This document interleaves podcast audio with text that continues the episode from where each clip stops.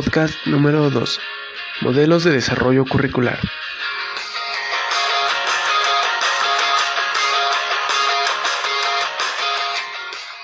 Modelos de desarrollo curricular, analizados desde perspectivas sociopolíticas, epistemológicas, psicoeducativas y técnicas, para dar solución a problemas educativos de nuestro entorno.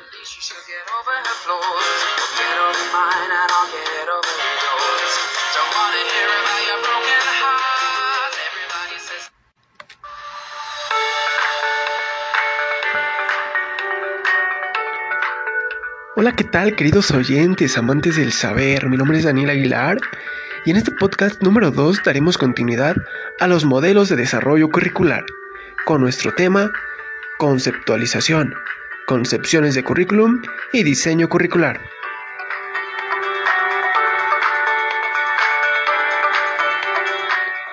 En esta ocasión tenemos una gran invitada especial que viene a plantearnos algunas dudas sobre la conceptualización, las concepciones de currículum y las características de diseño curricular.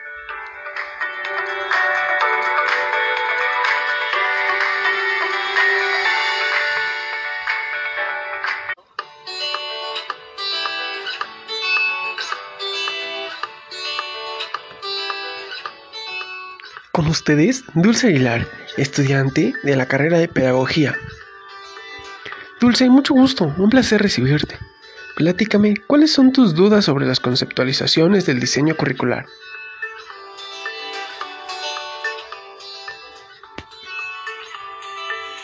Hola, mucho gusto.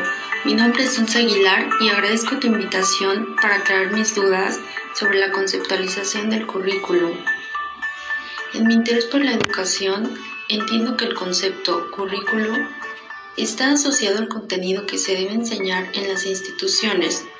Sin embargo, mi duda es, ¿el currículum debe proponerse lo que debe enseñarse o lo que los alumnos deben aprender?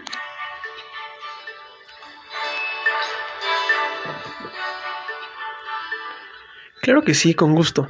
Mira, frente al concepto original del currículum, que está definido como el conjunto de saberes que había que enseñar a los alumnos, surgieron factores y surgen actualmente factores sociales, en los cuales son los que están encargados de dirigir la currícula. Esta currícula debe estar enfocada a transmitir conocimientos que permitan a los alumnos adaptarse y desarrollarse en la sociedad. Y para ello me permito citar a Bobbitt, que define al currículum como un conjunto de habilidades que son necesarias y que permitirán al alumnado involucrarse y adaptarse a la vida de adultos en la sociedad.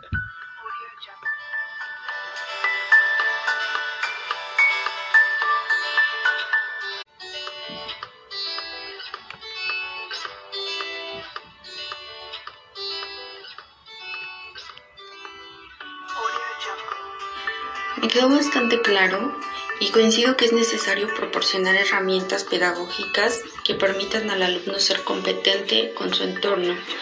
Con estos conceptos, permíteme preguntar, ¿el currículum es algo especificado, delimitado que se aplica o es algo abierto, libre, que se delimita conforme a su proceso de aplicación?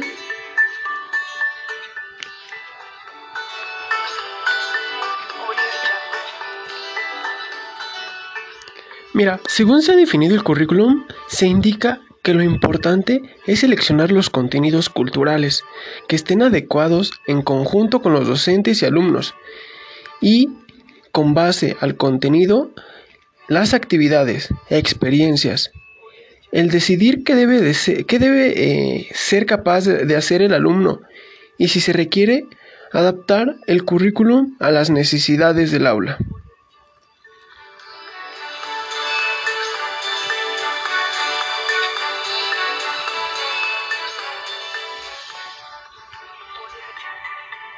Podría decirse entonces que el currículum está en constante evolución y que es adaptado a las demandas que requieren los alumnos.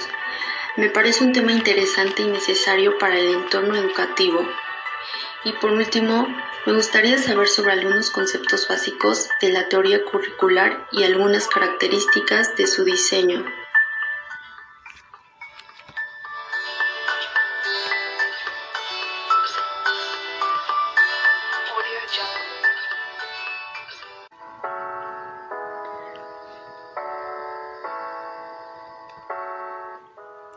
Claro que sí, con mucho gusto.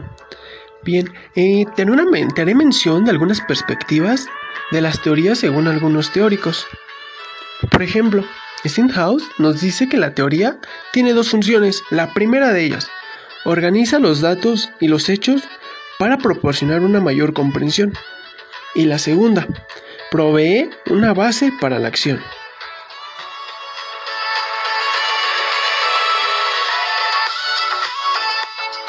Osáis que nos menciona que la teoría está conformada por constructos interrelacionados, representando una visión sistemática.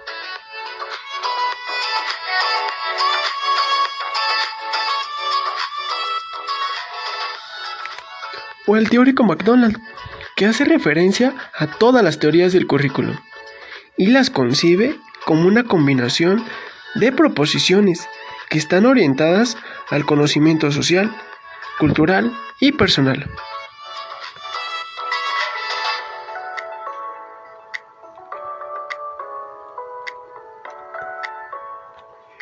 Ya para cerrar este podcast, te haré mención sobre qué es el diseño curricular y cuáles son algunas de sus características.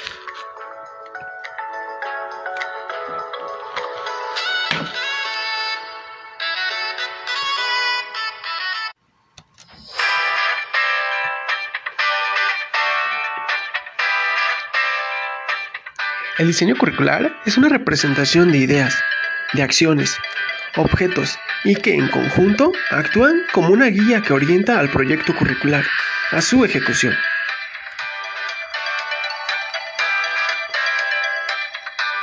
¿Cuáles son algunas características de este diseño? 1. Que plantea finalidades. 2 proporciona la suficiente información sobre cuáles son sus intenciones y objetivos. 3. Especifica cuáles son las formas de llevar a cabo esas intenciones.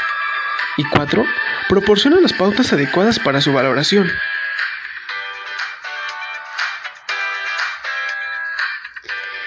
Ya para finalizar, Dulce, daré mención de dos puntos muy importantes.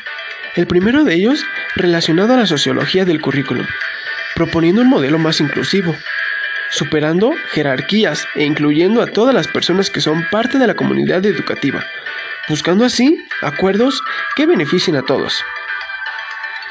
Y su práctica como una guía en el proceso de enseñanza-aprendizaje, estableciendo conocimientos y lineamientos para alcanzar los objetivos deseados en el perfil de egreso.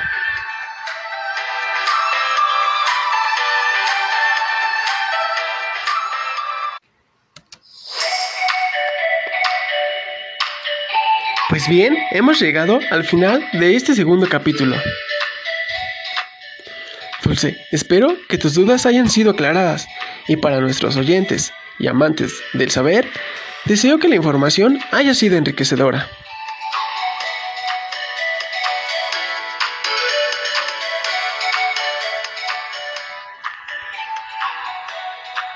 Muchas gracias. Me resultó muy útil e interesante la información y sé que con estas aportaciones resultarán muy eficientes los nuevos modelos de enseñanza-aprendizaje. Gracias a ti por este interés y deseo que te vaya muy bien en tu formación.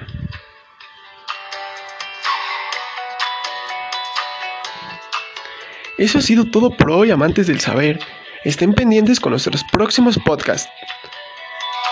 Hasta la próxima.